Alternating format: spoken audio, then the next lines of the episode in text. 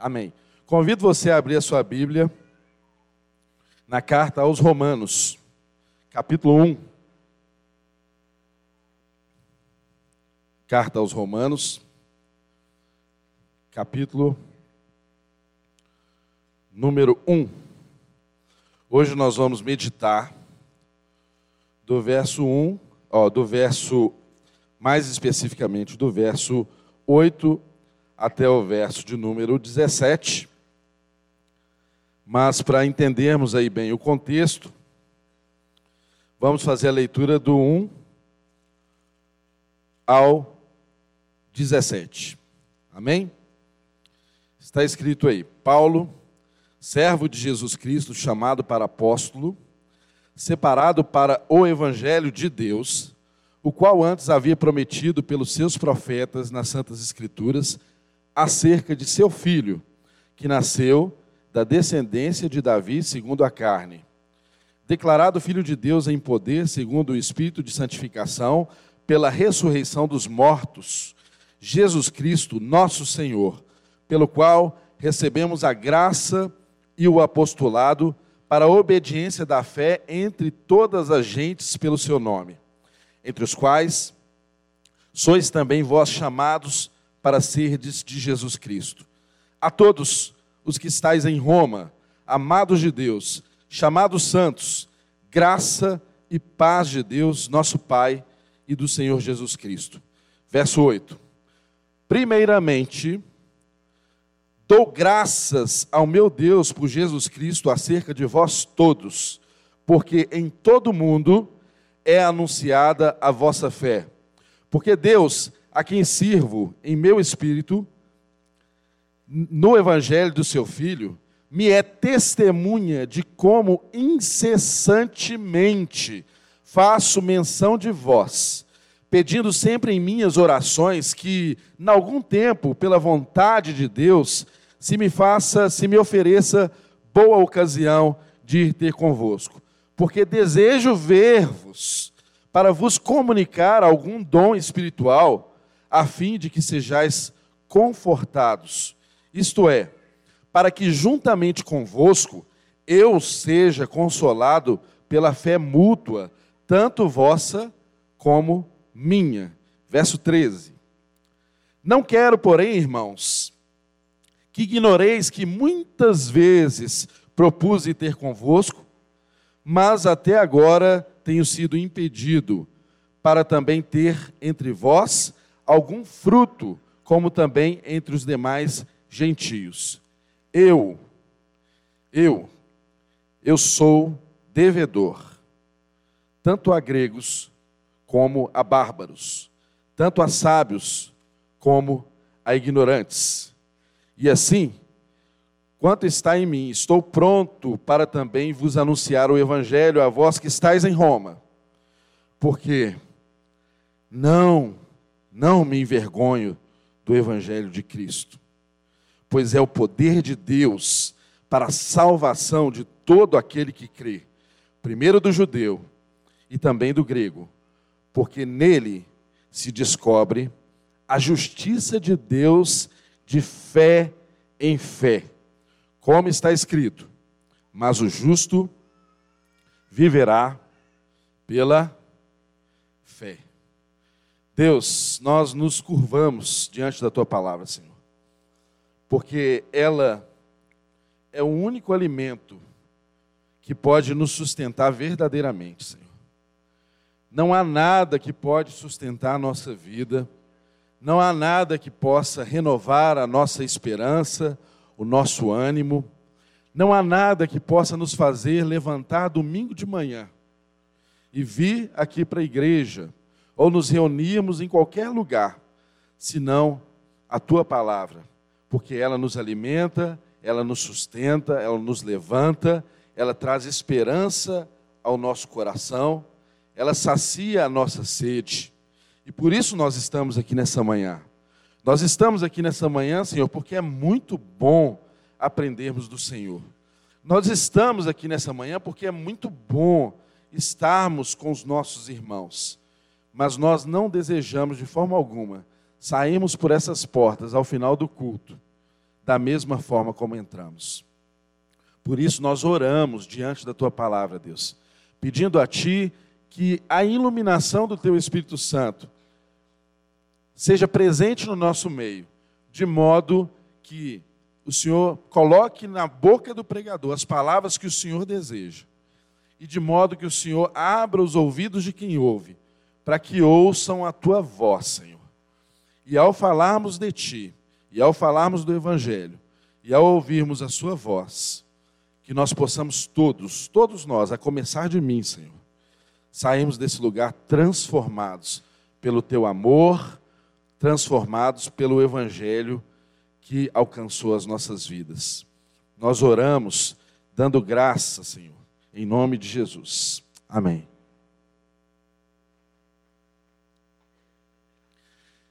Irmãos, estamos aqui na segunda semana em que estamos estudando a carta aos Romanos. Essa carta que é um verdadeiro tratado teológico, com tantas informações importantes para a vida da igreja. Essa carta que inspirou a reforma, que transformou a igreja. Essa carta que inspirou tantas pessoas que fizeram e produziram boas transformações no corpo de Cristo.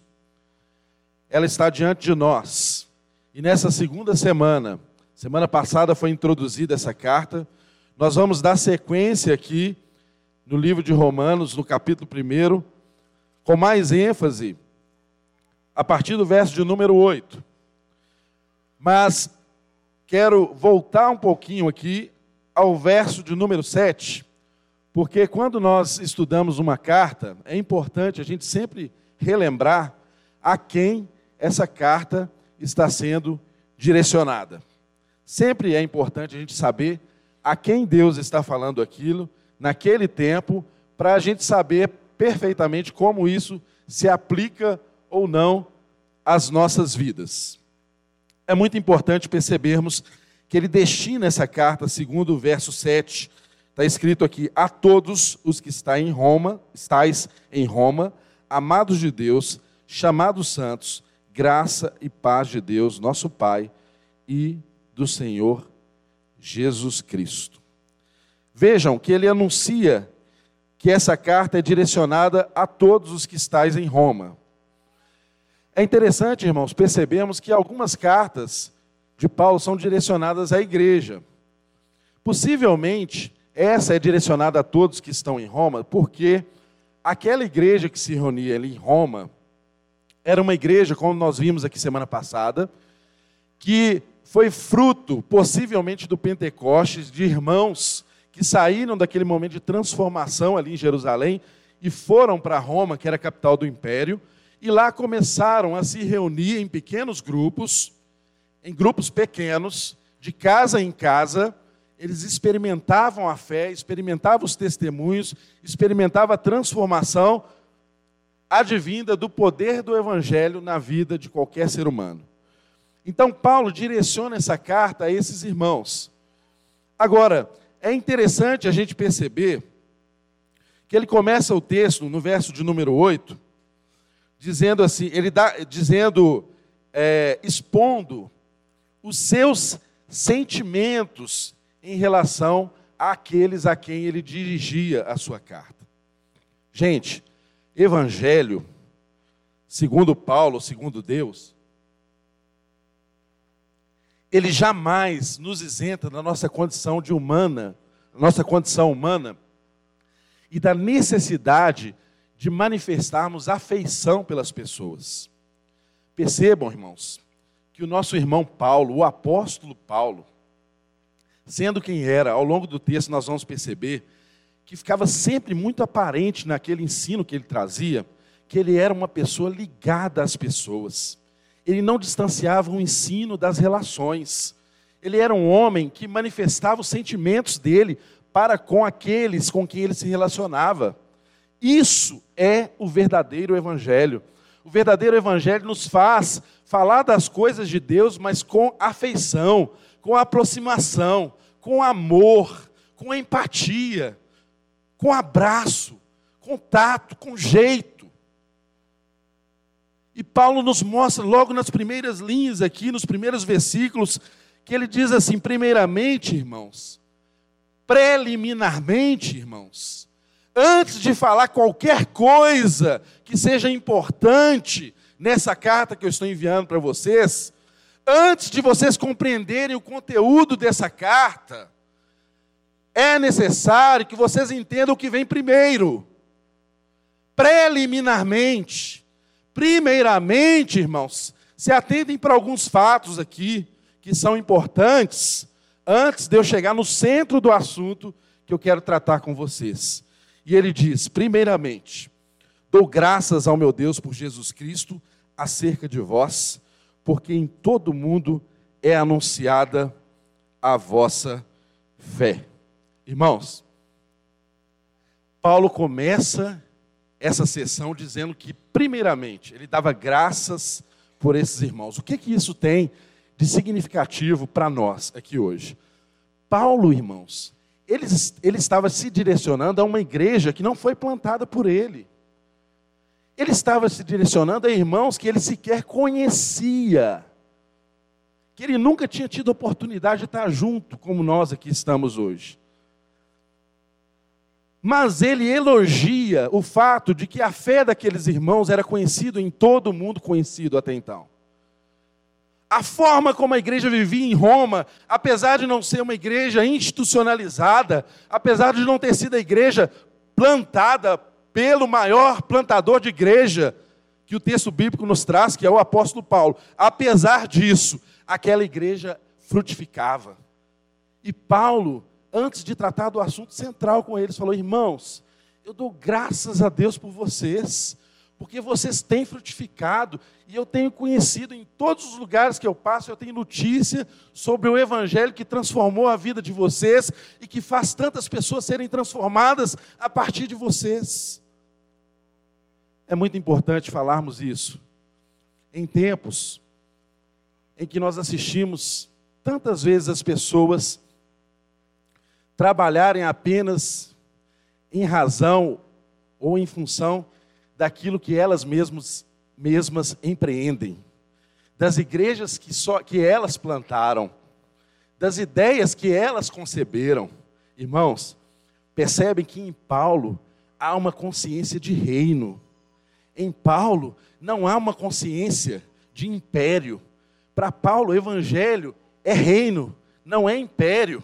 Para Paulo, não importa se foi uma igreja que ele plantou, se ele percebe que o reino de Deus está ali, que o evangelho está se manifestando, que o poder de Deus está salvando, ele compra essa ideia, ele se emprega em orar por essas pessoas, ele quer ir ter com essas pessoas, ele quer se relacionar com essas pessoas. Paulo não estava aqui preocupado com denominações. Paulo não estava aqui preocupado se essa era uma igreja de judeus, se essa era uma igreja de gentios, se essa era uma igreja de sábios, se essa era uma igreja de ignorantes. Para ele só importava uma coisa: o Evangelho. O Evangelho está sendo ensinado, as pessoas estão sendo transformadas. Sim, então eu aprovo, então eu oro por essa causa, então eu me aproximo dessa causa. Esse é o evangelho de Paulo. Sabe por quê, irmãos? Porque Paulo não tem o evangelho. O evangelho de Paulo é o evangelho de Deus. E o texto diz aqui no início, no capítulo 1, que o evangelho de Deus é acerca do seu filho. Então a mensagem de Paulo era acerca do filho. Ele não falava dele mesmo. Ele não era orgulhoso, ele não batia no peito para falar dos méritos dele, muito pelo contrário ele se nivelava as pessoas, porque esse foi o exemplo que ele aprendeu do nosso Senhor Jesus Cristo, que sendo Deus, não teve por usurpação ser igual a Deus. Antes, ele se entregou, assumiu a forma de homem, nivelou ao nosso nível, sofreu, padeceu e morreu uma morte na cruz injusta por mim e por você. Esse é o sentido. Alguém pagou o preço. E alguém pagou o preço porque se nivelou, entrou no nosso mundo, entrou no mundo das pessoas e pagou o preço por elas. Nós aprendemos semana passada aqui sobre a paz, sobre a graça. Deus nos pacifica, temos paz com Deus, mas teve um preço caro, teve um custo alto para sermos pacificados com Deus. Paulo tinha uma compreensão muito clara de que a visão do reino de Deus era aquilo que deveria governar a sua vida, e não as suas questões pessoais. Ele não pensava na igreja que ele plantou, ele pensava era se o evangelho estava sendo proclamado. Ele não pensava na sua assinatura. Ele não queria, enquanto fazia o que fazia, escrever o nome dele na história. A única motivação que movia o coração desse homem era ver pessoas experimentando o Evangelho, que é o poder de Deus para salvar todo aquele que crê. Isso deveria encher o nosso coração. Isso deveria fazer a gente dar graças a Deus e glorificar a Deus eternamente. Percebam que Paulo tem essa consciência tão clara que quando a gente caminha para os versículos seguintes, está dizendo o verso 9: Porque Deus, a quem eu sirvo em meu espírito, no evangelho de seu filho, me é testemunha de como incessantemente faço menção de vós. Irmãos, Paulo está dizendo para eles: olha só, além de eu saber das boas notícias de vocês, eu, que não sou plantador dessa igreja, oro incessantemente por vocês. E sabe quem é testemunha dos, dos momentos que eu oro por vocês? O próprio Deus sabe o quanto eu oro por vocês. Agora, eu chamo a sua atenção para um fato importante. Porque nós precisamos aprender a orar, não é verdade? E nós aprendemos a orar vendo a oração de homens de Deus. Estamos aqui diante de uma oração de Paulo. Paulo, qual oração, qual era o conteúdo da oração dele quando ele se menciona, quando ele se dirige a essas pessoas ali em Roma, que ele faz menção delas diante de Deus? Ele ora para quê? Verso número 10: Pedindo sempre em minhas orações, que em algum tempo, pela vontade de Deus, se me ofereça boa ocasião de ir ter convosco, porque desejo ver-vos. Irmãos, é tão interessante que Paulo podia orar pela lógica. Paulo podia orar pelos irmãos de Roma, dizendo assim: ó oh Deus, continue abençoando os irmãos lá de Roma, continue dando um testemunho lindo de fé, para que eles continuem ganhando pessoas para o seu reino, continue prosperando a obra lá em Roma, Senhor. Levante homens e mulheres do Senhor, levante casas para receber os pequenos grupos. Essa seria uma oração extremamente coerente com o texto e com o contexto. Mas preste atenção que não foi esse o conteúdo da oração de Paulo. O conteúdo da oração de Paulo, irmãos, qual foi? Pedindo sempre em minhas orações que, em algum tempo, pela vontade de Deus, se me ofereça boa ocasião de ter convosco. Paulo orava pedindo a Deus oportunidade para estar com os irmãos.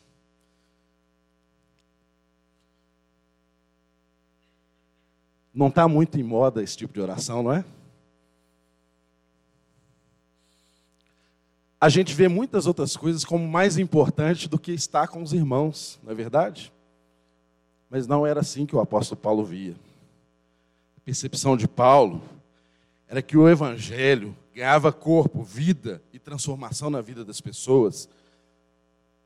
E nós orar, devemos orar para que isso continue acontecendo, mas nós devemos nos aproximar das pessoas. O conteúdo da oração de Paulo era para ter oportunidade para estar com os irmãos. Irmãos, eu falo de coração para vocês. Tudo que nós planejamos aqui nessa igreja, para os irmãos estar juntos, tem esse único propósito: de estarmos compartilhando a nossa fé, de estarmos aproximados uns dos outros, porque não existe evangelho sem aproximação, sem termos um mesmo coração, uma mesma disposição de fé. Paulo pensava assim.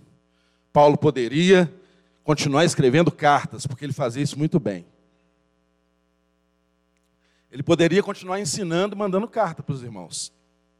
Mas ele pedia a Deus ocasião para estar presente na vida dos irmãos, para tocar nos irmãos, para abraçar os irmãos, para sentir o cheiro dos irmãos, viver dos problemas que os irmãos viviam. E mais, ele continua o texto dizendo assim: porque desejo, ou seja, era um desejo do coração dele. Ele desejava isso. Desejo ver-vos para vos comunicar algum dom espiritual a fim de que sejais confortados. Olha só, Paulo entende que dom só tem sentido se ele for comunicado. Sabe o que é comunicação? É ligação. Não existe nenhum sentido de haver um dom na vida de um crente, de um homem de Deus, de uma mulher de Deus, de um filho de Deus, se esse dom não possa, não puder comunicar com a vida de outras pessoas. Foi isso que nós assistimos no testemunho aqui. Pessoas que tinham o dom de misericórdia para interceder pela vida de outros, de orar por outros, mas que foram lá e ligaram as suas vidas à vida daquela pessoa que necessitava. Então, qualquer dom espiritual, irmãos, ele só tem sentido se ele servir para edificar a igreja. E nós nos edificamos juntos. Não existe a igreja que se forma de um só dom. A igreja é a comunidade dos dons. A igreja é a comunidade dos dons porque, conforme está lá em Efésios, nós estudamos a carta de Efésios. Um ensina, outro evangeliza. Imagina se não tiver o evangelista. A quem que o mestre vai ensinar? A quem que o mestre vai ensinar se não houver o evangelista? De quem o pastor vai cuidar se não houver quem evangelize? Entenda, irmãos, que a comunidade dos dons, a igreja, ela só funciona se harmonicamente os dons trabalharem juntos, comunicados, compartilhados para a edificação do corpo de Cristo.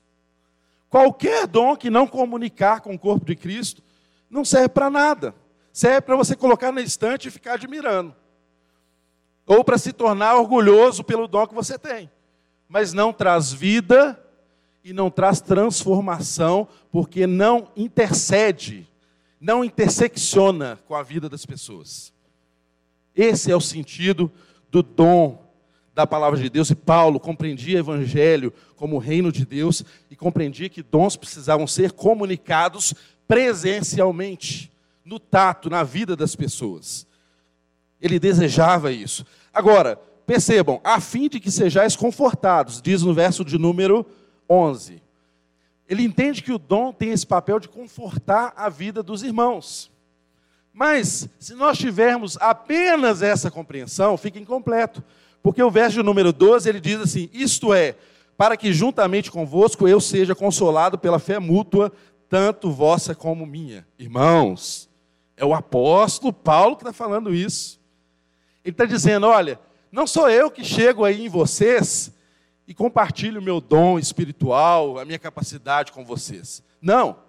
Eu vou fazer isso porque eu vou ser conforto para vocês e vocês vão ser conforto para mim. O apóstolo está dizendo que ele precisa da comunhão com os irmãos para que ele também seja confortado e consolado. Porque igreja é lugar de gente que precisa de consolo. E nisso nem o apóstolo está livre. Nem o apóstolo Paulo está fora disso. E ele entendia essa verdade. Ele entendia que o dom dos irmãos trazia conforto e consolo à vida dele. Então vamos para a palavra. Ele continua dizendo assim: Não quero, porém, irmãos, que ignoreis que muitas vezes propus ir ter convosco, mas até agora tenho sido impedido para também ter entre vós algum fruto, como também entre os demais gentios. Ele diz que ele estava sendo impedido estudando os comentaristas do texto de Romanos, muito provavelmente seja em razão da própria vida missionária de Paulo. Ele estava cuidando de outras igrejas que naquele momento precisavam de um cuidado maior dele, e isso o impedia de ir ter com os irmãos de Roma, apesar dele desejar, dele anelar, dele planejar isso. Ele estava sendo impedido. E ele queria ir para que ele colhesse algum fruto, porque a fé é assim, irmãos. Alguns plantam e outros colhem. A igreja que ele não plantou ia frutificar na vida dele, e ele ia frutificar na vida dessa igreja. Essa compreensão é, é algo assim transbordante na vida de Paulo. Mas o mais lindo, ele continua, vamos para o texto bíblico, verso 14. Ele continua dizendo assim: Eu sou devedor, tanto a gregos como a bárbaros, tanto a sábios como a ignorantes. Irmãos, percebam em que nível que Paulo se coloca. O evangelho para Paulo, o tempo inteiro, se você vê no verso 14, no verso 15, no verso 16, ele diz: Eu sou devedor, eu estou disposto, eu não me envergonho. Ele chama o evangelho para a sua vida pessoal. Sabe por quê? Porque Paulo não ficava contando as histórias do que tinha acontecido com o povo de Israel apenas. Ele contava para as pessoas qual era o projeto de Deus que se consumou em parte na vida dos judeus, mas ele contava para as pessoas como que esse evangelho afetava a vida dele. Por isso que em muitas situações ele usa a primeira pessoa. Por isso que em muitas situações ele fala: "Eu sou o devedor. Eu estou disposto. Eu não me envergonho. Eu, eu. Sabe por quê, irmãos, que eu digo isso? Da parte de Deus, que os irmãos recebam isso. Não adianta a gente falar para as pessoas acerca de um Deus que é impessoal, que não tocou na sua vida. Eu e você temos que ter histórias para contar para as pessoas do que Deus fez na nossa vida. Isso ratifica, isso valida o poder de Deus, porque eu creio que o Evangelho é o poder de Deus para a salvação. Se a salvação chegou na minha vida, chegou na minha casa, eu tenho que compartilhar acerca desse Deus maravilhoso.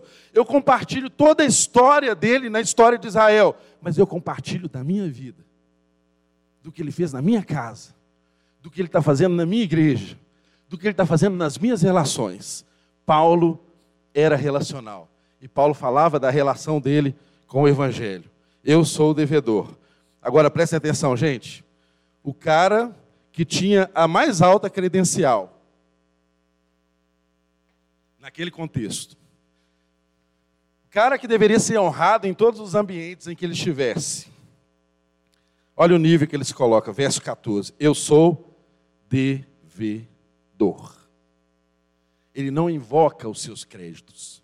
Quando ele se chama de apóstolo, no início do capítulo, ele fala servo do Senhor Jesus. Ele explica isso, olha, escravo eu não estou aqui batendo no peito falando que eu sou o apóstolo para que vocês entendam que eu tenho credenciais. Eu estou dizendo para vocês que eu sou escravo do Evangelho. E o Evangelho é acerca do Filho de Deus. É isso. Então, sempre que o Evangelho chega à nossa consciência, ele nos traz também a consciência de que nós somos servos uns dos outros. Nós somos escravos e somos devedores uns dos outros em amor. Sabe por quê, meu irmão? porque havia um escrito de dívida contra você, havia uma culpa que pendia contra você. Você seria culpado. Mas o sangue de Cristo no Calvário te livrou da condenação da culpa.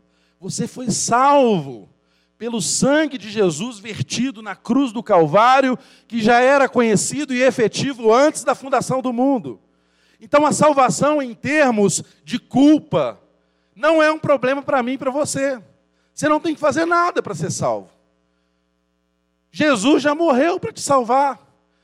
No tempo passado, a salvação já se operou sobre a sua vida. Você é salvo, foi salvo da culpa do pecado. Você merecia ser condenado, mas foi salvo da culpa do pecado. Você não carrega mais consigo a culpa do pecado. Agora, a salvação também se dá no momento presente. Nós estamos sendo salvos do pecado, porque constantemente nós somos assediados por ele. Então Deus nos livra, nós somos transformados, santificados pelo Espírito. Então no presente a salvação opera em nós, nos livrando do poder e da influência do pecado. Não da culpa. A culpa do pecado já está resolvido. No presente, você é livre do poder, da influência do pecado. Quando você não tinha Jesus, o pecado era um caminho determinante, você não tinha escolha. Mas em Cristo Jesus nós podemos não pecar, apesar de que às vezes pecaremos. No presente somos salvos da influência do pecado. Agora haverá um dia, meu irmão, que eu e você seremos definitivamente salvos da presença do pecado. Quando Deus completar essa obra, não haverá mais culpa, como de fato já não há, e não haverá nem sequer presença do pecado, quanto mais influência. Esse tempo vai chegar na minha vida e na sua. Mas enquanto isso não chega, a gente continua falando aqui do Evangelho, porque ele é o poder de Deus para nos transformar. O texto continua nos ensinando. Verso de número. Até perdi aqui, ó.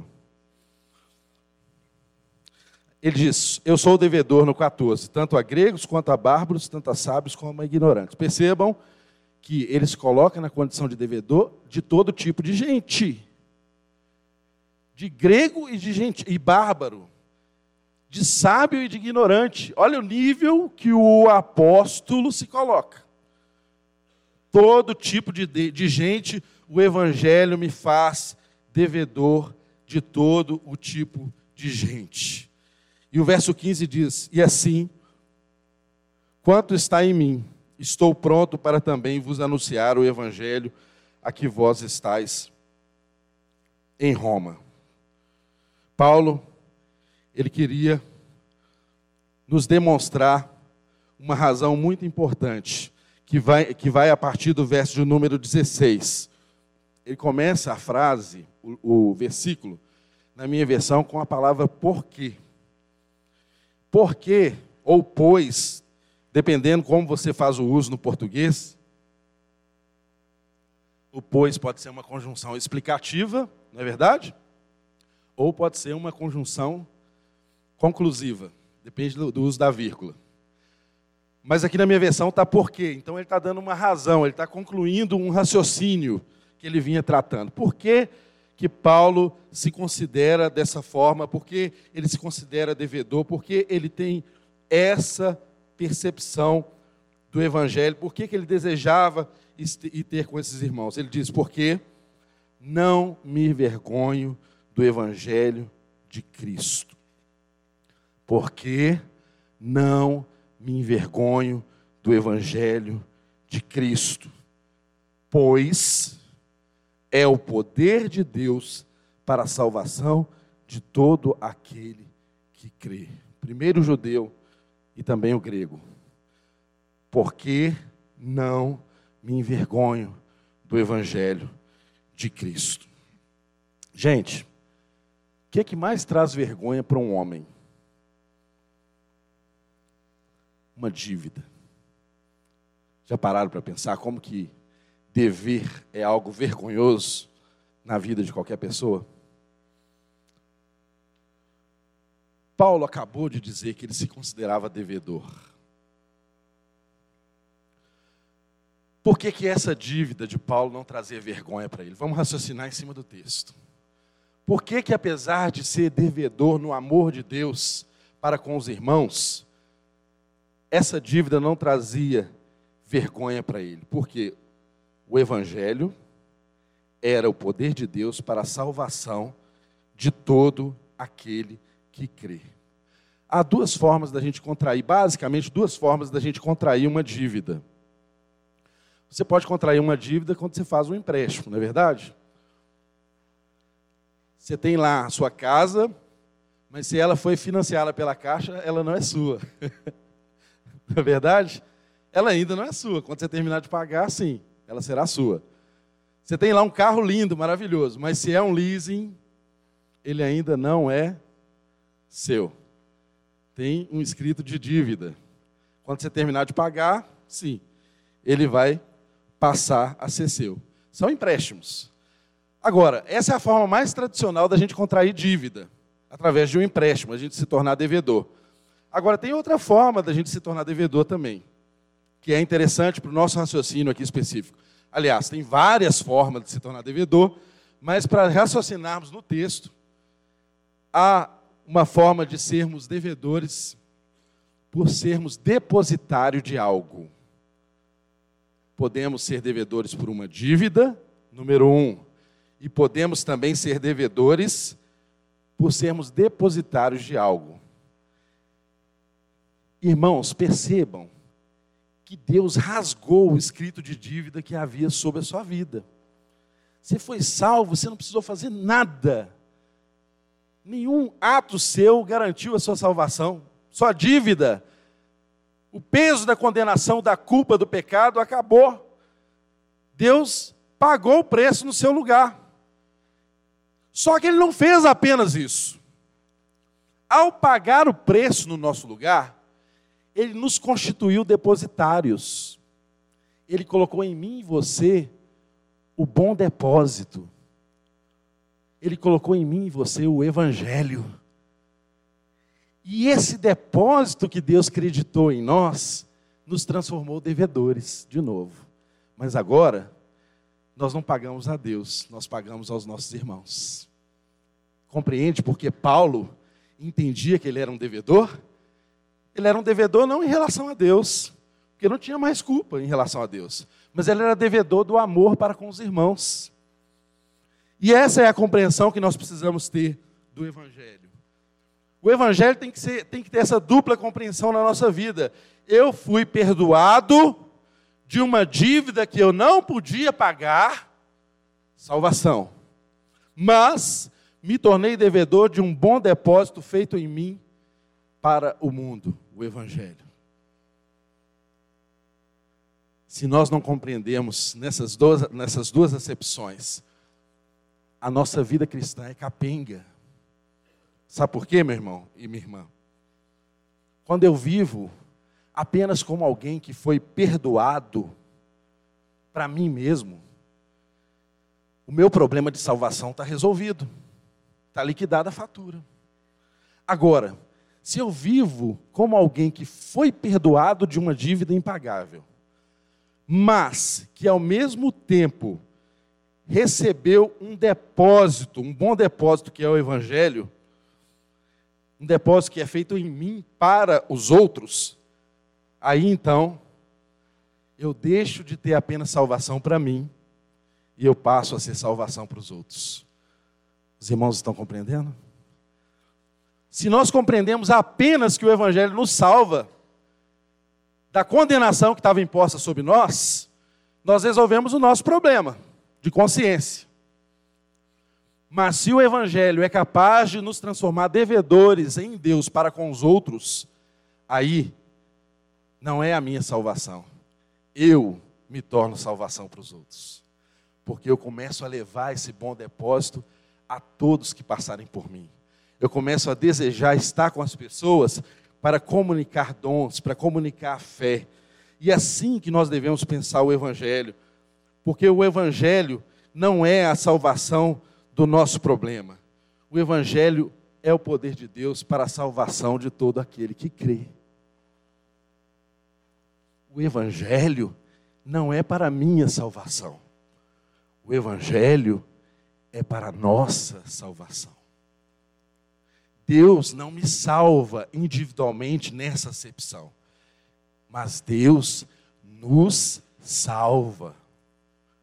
É por isso que o maior desafio de ser igreja é nós entendermos que o novo homem constituído por Deus em Cristo Jesus é a igreja e não eu, indivíduo. É por isso que o grande desafio da igreja é eu entender que eu não oro mais Pai meu, eu oro Pai nosso que o pão não é o pão meu de cada, de cada dia, é o pão nosso de cada dia. Isso é ser igreja. Isso nos salva para Deus, mas nos salva para as pessoas também. Isso faz de mim, de você, salvação para o seu irmão. Isso faz com que eu e você comuniquemos o dom, o bom depósito, que está em mim e você. Porque o Evangelho é o poder de Deus para a salvação de todo aquele que crê. Como crerão se não há quem pregue? Como crerão se não há quem aproxime? Como crerão se não há quem toque na vida deles?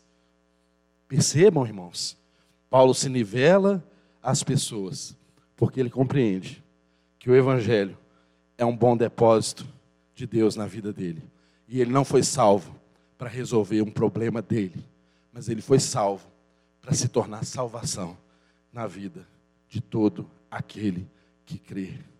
Não importa se é um crente, não importa se é da sua comunidade, todo aquele que crê é alvo do Evangelho de Deus. O Evangelho pode salvar gente de qualquer tipo. Olha para você. Deus salvou você, Ele salva qualquer tipo de gente. Quer raça ruim pior do que você e eu? Olhe para, olhe, se examina, olhe para dentro de você. Que traste que você é. E Deus te salvou. Ele não pode fazer isso com outras pessoas. É essa consciência que fazia de Paulo muito mais do que um pastor. Essa consciência fazia de Paulo um evangelista. Essa consciência fazia com que Paulo não se conformasse em apenas catedraticamente ensinar o evangelho. Essa consciência fazia com que Paulo se colocasse no caminho de Roma e fosse encontrar com pessoas que ele nunca viu na vida, mas que ele tinha notícia que tinham conhecido Deus. E se Deus é o pai dele, eu sou irmão. E se ele é meu irmão, eu quero ter comunhão com ele. Eu quero compartilhar dom com ele. Quero viver junto com ele. Isso, gente, tem que orientar a nossa mente, porque isso verdadeiramente é o evangelho. O evangelho desperta em nós um senso de obrigação. Desperta em nós um senso de obrigação. Somos devedores uns dos outros, devedores por levar as boas novas. E desperta em nós também um senso de convicção. Eu fui salvo pelo, pelo Evangelho. E esse Evangelho também pode salvar outras pessoas. Uma dívida e um saldo e um poder de Deus a ser experimentado, porque o Evangelho também é o poder de Deus. E o poder de Deus faz o cego ver, faz o surdo ouvir, o, o surdo ouvir, é, é também, é, surdo ouvir. faz o cego ver, o surdo ouvir, faz o confuso se entender, é o meu caso, né? Faz o, o, o tetraplégico se colocar de pé e andar. Se ele quiser, ele faz isso, irmão. E Deus tem feito isso, irmão. Tem feito isso, a gente tem que contar essas coisas. Essa é a notícia boa que tem que rolar por aí. Que o poder de Deus, que o Evangelho é o poder de Deus. E o poder de Deus é o mesmo que ressuscitou Jesus dentre os mortos, continua operante na minha vida e na sua, realizando coisas grandiosas, milagres maravilhosos. Agora, nós precisamos entender alguns porquês que está aqui no texto. Ele continua no verso 16, ele já diz: Porque não me envergonho do Evangelho. Vocês entenderam por que ele não se envergonhava então? Apesar de ser uma dívida, essa dívida não traz vergonha para nós. Amém? Essa dívida nos condiciona a andar de cabeça erguida.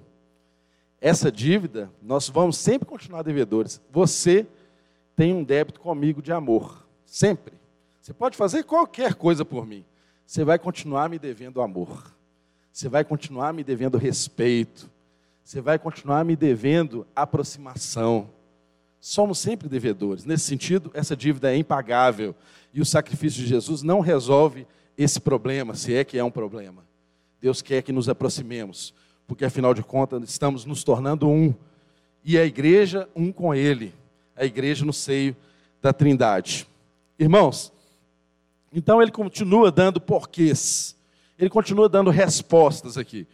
E o texto, no verso de número 17, traz outro porquê.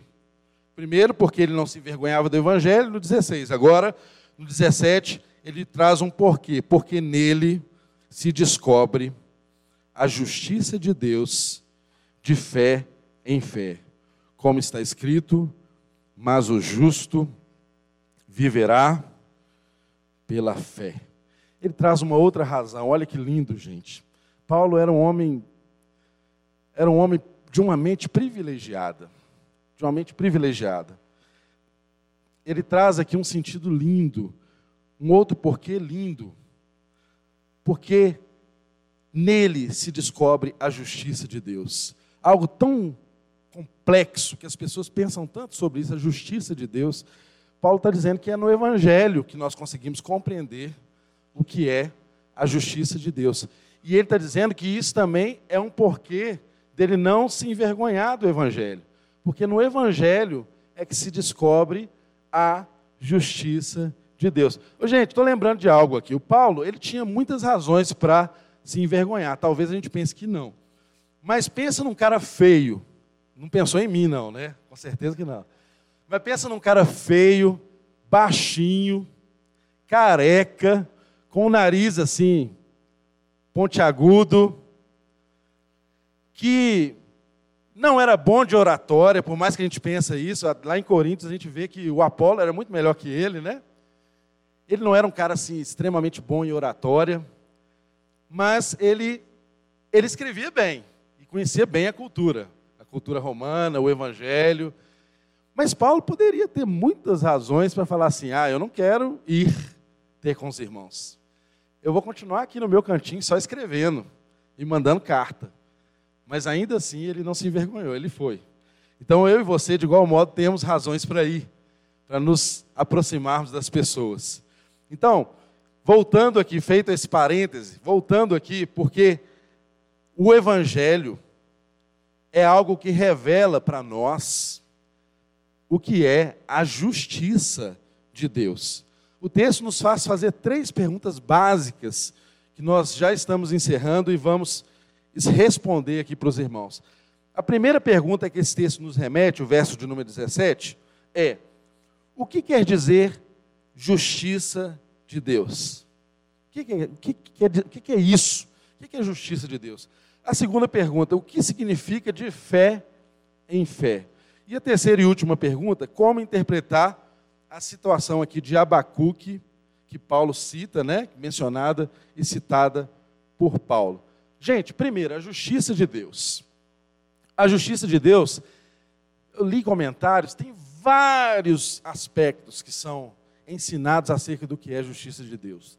Vou me ater nos principais, aquilo que é, digamos assim, ah, uma coerência entre os doutrinadores. A justiça de Deus, em primeiro lugar, ela é um atributo de Deus. A justiça de Deus, quando você pensar em justiça de Deus, significa que Deus tem o caráter dele justo. Antes de mais nada, Deus é justo, ele é justiça. Justiça é uma revelação do caráter de Deus. E Deus escolheu, em Romanos mesmo, no capítulo 3, nós vamos ver com os próximos pregadores, que Deus faz a manifestação da justiça dele pessoal na cruz de Cristo. Então você quer saber o que é a justiça de Deus? Você olha para a cruz. Porque em Cristo revelado na cruz, Deus mostra o que é justiça segundo o padrão dele. Porque justiça segundo o nosso padrão é dar a cada um o que é merecido. Se Deus nos desse a justiça que nós entendemos por ser justiça, ele nos daria a condenação. Mas justiça segundo Deus não é justiça segundo a nossa ótica. E por isso, justiça segundo Deus se revela na cruz do Calvário em ele entregue o seu filho para morrer por nós, culpados e pecadores. Quando nós olhamos para a cruz, meu irmão e minha irmã, ali é um casamento lindo. É onde a justiça abraça e beija o amor. Só na cruz do Calvário que isso acontece. Porque se Deus fosse excessivamente justo, ou essencialmente justo, mas não fosse amoroso, não haveria cruz, não haveria salvação o que nos restaria seria apenas condenação. Então, esse é o primeiro aspecto. Quando você lembrar de justiça de Deus, lembra que a justiça é uma revelação do caráter de Deus. Um segundo aspecto importante, a justiça, o texto mostra para a gente, a justiça divina, ela é uma ação divina, ela é uma promessa de Deus, né? feita a Abraão que se cumpre em nossas vidas, e Deus é fiel a essa promessa que ele fez. É o próprio Deus que faz a justiça, não sou eu, não, não é você quem pratica atos que te torna justo, que te torna no ponto que Deus pode declarar justiça sobre você. Muito pelo contrário, nós vimos semana passada que a justiça é algo que foi imputado a nós. Havia um escrito de culpa mas alguém foi justo e justificador. Por isso, eu até gosto mais de usar um termo, em vez de justo, dizer que eu sou justificado. Porque quando você fala justificado, você entende na palavra o sentido de você ter sofrido uma ação. Né? É agente da passiva, da passiva, os professores de português aí, sofreu uma ação. Você foi justificado por um ato do justo. Então, esse é o sentido de você entender justiça de Deus. É uma ação de Deus, uma salvação produzida por Deus é uma conquista divina. Isso resume muito a nossa fé. Para você compreender que justiça de Deus, ela é uma qualidade, ela é uma ação e ela também é uma dádiva.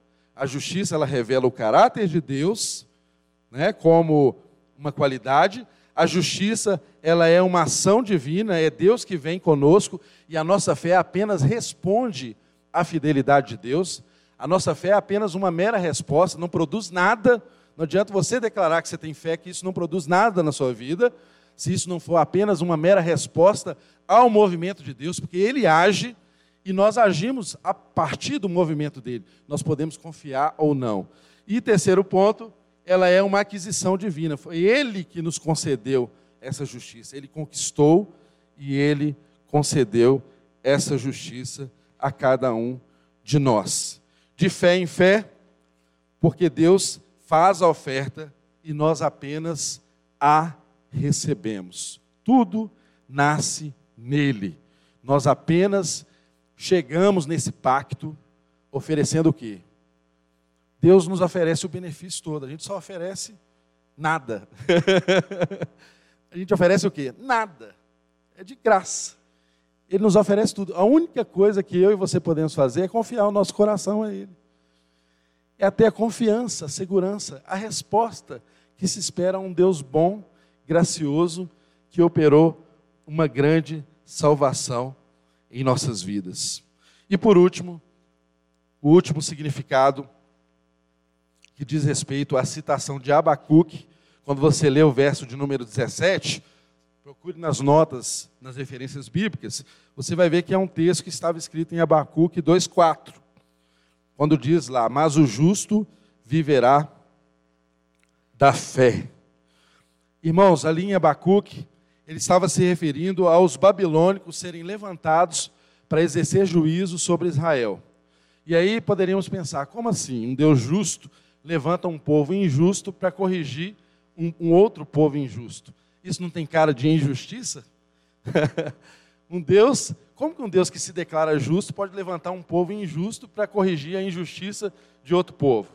Mas, quando nós olhamos para aquele texto e interpretamos adequadamente, que é o que Paulo está fazendo ali, o texto diz que os orgulhosos babilônicos cairiam, mas os justos israelitas viveriam pela fé.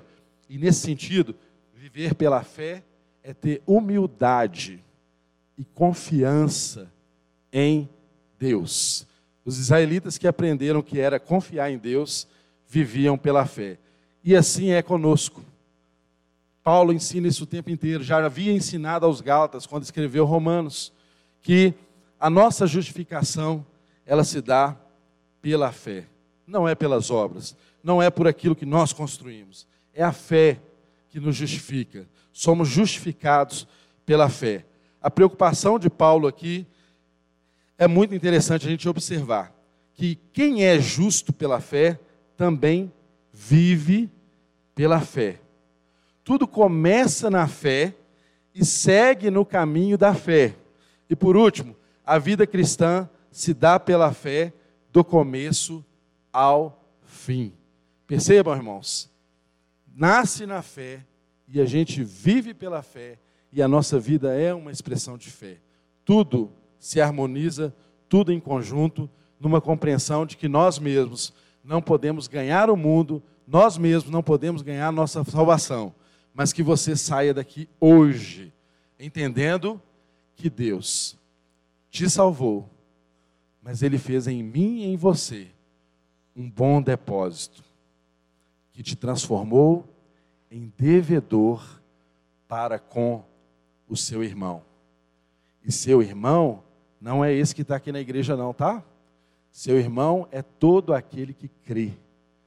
E é isso que às vezes atrapalha o nosso evangelismo. Porque nós queremos falar com a prostituta que ela, se, que ela precisa se transformar em cristã. Quando, na verdade, nós deveríamos dizer para uma mulher que se prostitui que ela é filha de Deus. E porque ela ainda não entendeu que é filha de Deus, ela se prostitui. Os irmãos estão entendendo a diferença? Quando você olha para o mundo como alvo do amor de Deus, quando você olha para as pessoas como alguém que é alvo de uma grande salvação que já se operou na vida de muitos, inclusive na minha e na sua, e porque essa operação aconteceu em mim e você, nós nos tornamos devedores, responsáveis por proclamar essa mesma salvação a todas as pessoas. Amém? Fique de pé no seu lugar.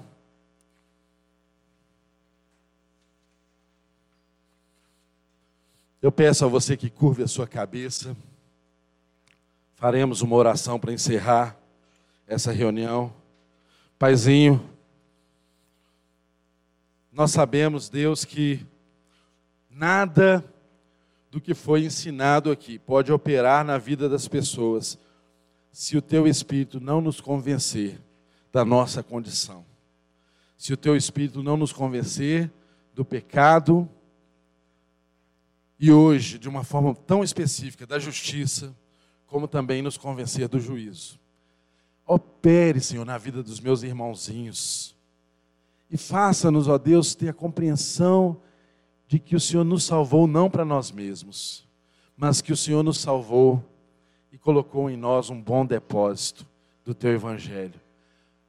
Senhor, mas nos ajude, nos ajude mesmo, Jesus, porque esse bom depósito está em vasos de barro, frágil, que quebra fácil, que se machuca, que rompe fácil.